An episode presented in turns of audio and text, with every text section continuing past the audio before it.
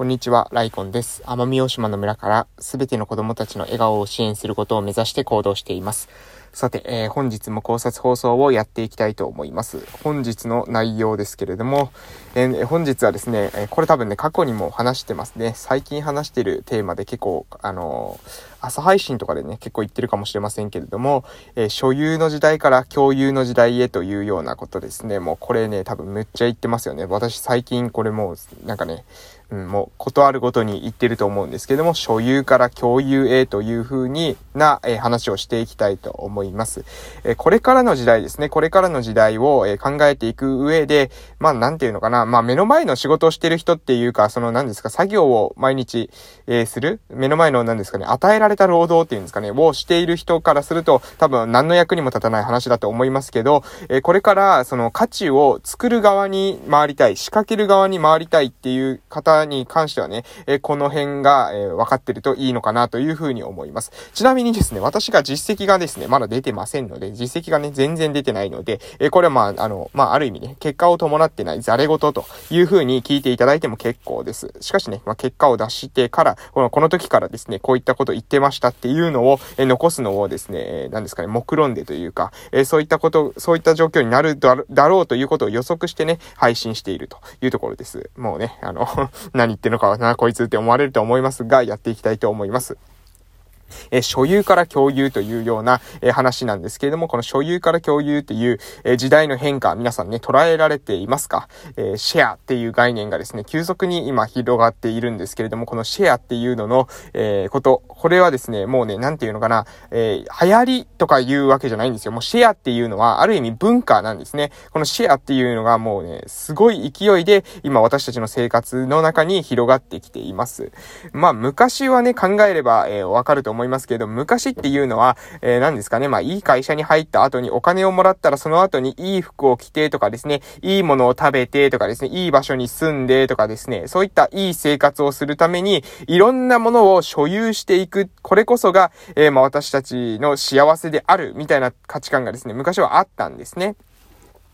じゃあ果たしてですね、今はそれはどうでしょうかね？例えば、えー、DVD プレイヤーとかですね、DVD プレイヤーじゃないか、プレイヤーは買わないといけないかもしれませんが、えー、DVD をですね、実際に借りる、えー、買う人と借りる人って言ったら、借りる人の方が、えー、多いんじゃないですかね。えー、レンタルして、借りて、で、自分が見終わったらその後は、えー、返す、みたいな感じで、えー、レンタルをする。えー、これがですね、別に、え、珍しいことじゃないかなというふうに思います。また、もう、もはやですね、そうやってレンタル自体をも、やるときにも、そうやって実際に店に行って借りるというよりは、例えばネットフリックスとかですね、えー、アマゾンプライムなんてものを使って、自宅で、えー、見ることができるようなものを、えー、よく使うという方もですね、これもあの少なくないんじゃないかなと思います。で、これらのことっていうのはね、実質的には、え私たちは所有する、えそういった DVD とか、まあ音楽に関してもそうですよね。Spotify とか、えこれも Amazon の、えミュージックもありますけれども、そういったものを通して聞くだけで、え、まあ十分であると。え、自分たちがわざわざ CD やら DVD やら映画館に行ってやらで、え、見る必要はないというふうに考えてきている人が少なくないんですよね。で、それは体験とか情報として得られる分には別に所有しなくても自分の中に一回ですね、その情報を入れてしまえば、え、まあある意味ですね、まあ自分の中の情報っていうものは返さなくて済むので、え体験自体を、え、獲得できれば別にですね、物自体は所有できなくてもいいというような考え方が、ちょっとずつですね、みんなの中に広がってきているからなんじゃないかなというふうに思っております。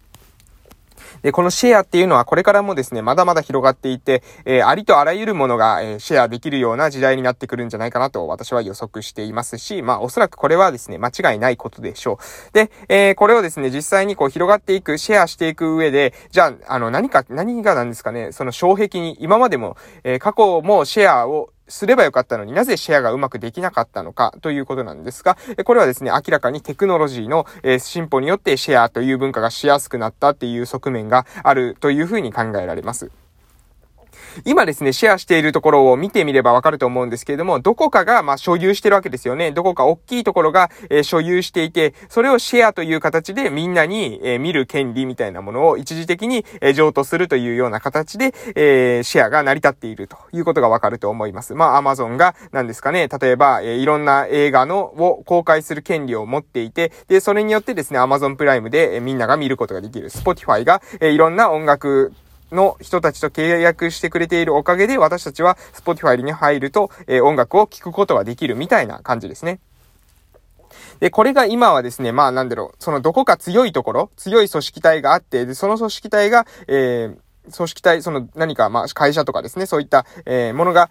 所有して、そういったものが所有して、で、その所有者に対して、えー、なんですかね、レンタル料を払うことで、一時的に借り、借りることができますよ、みたいなのが今のシェアの仕組みです。で、え、これがですね、次の時代になる時には、今度はそういった会社とかですね、大きな組織体が必要なくても、えー、個人個人で貸し借りができるような、えー、仕組みになってくるだろうというふうに私は予測しています。で、え、これをですね、実現するためには、え、大きな会社とか力があるところだったらですね、その何ですか、セキュリティとか、え、そういったものしっかりしているので、えー、貸し、貸したはいいけど返されないとか、えー、そういったことが起きないわけですよね。貸し、えー、所有している側が何かを貸した時に、それが返ってこないとか、壊されて帰ってきたりしたら困っちゃうんですけれども、そういったことが起きないのは、えー、あくまでそういった大きな会社とか、え組織が、え所有していて貸している。なので、その力を持っている人たちが貸しているこ、なので、えそういったことが起きない。そういったトラブルが起きない。破壊されたりですね、えー、盗まれたりすることが起きていないということです。まあ、たまにね、ハッキングして、えー、盗まれたりしてるっていうことも、あの、報道になったりしますけれども、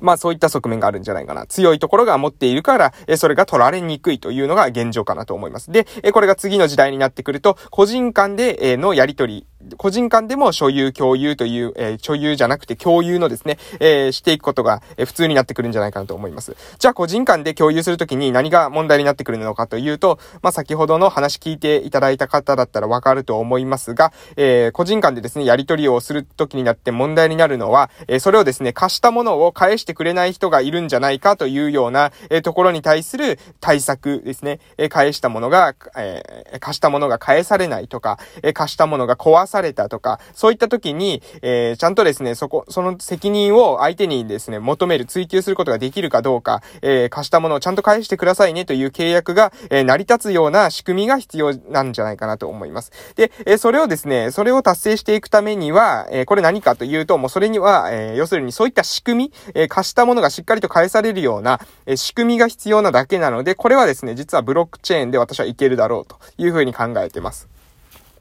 ブロックチェーンっていうのは、いわゆる、先ほど言うとですね、その力があるところが貸しているので、え貸したり貸す、貸さなかったりするっていうのは力がある誰かが決めていて、で、その人の力がすごい強いので、え返さなかったりとか、え壊したりしたらすぐですね、その人が、あの、その力が強い人が攻める、その力強い会社がですね、えー、そんなことされ、するんだったらもう貸しませんみたいなことを言えちゃうわけなんですけれども、えこれはあくまで強い人の理論であって、そうじゃない人っていうのは自由に貸し借りできますよね。貸した時に相手の方が力が強かったら返してくれないみたいなことになっちゃうので。えー、なので、えそうじゃなくて、その貸したり借りたりするっていう仕組み自体の力を強くする必要があるというふうに思います。要するに、えー、誰かが強いからその人には返すとかそういったことじゃなくて、もう貸したり返したりするっていう仕組み自体がもう強固になって嘘がつけないような仕組みにしてしまえば、えー、これはですね、問題なくなると。で、それがどういった仕組みなのかというと、ブロックチェーンなんですね。これが、えー、先ほどから何回も言ってますが、えー、ブロックチェーンであるというふうに考えてます。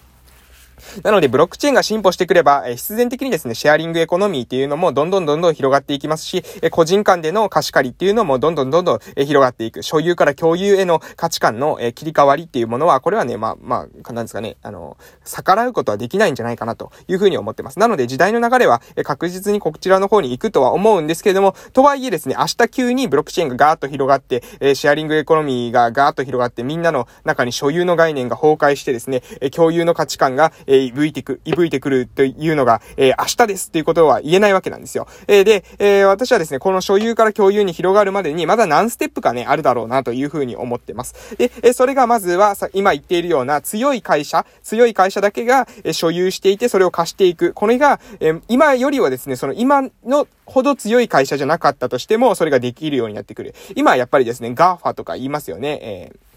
ー、すごい強い大企業。えー、世界を、何ですかね、世界を股にかけるグローバル企業みたいなところが、えー、独占しているわけですけれども、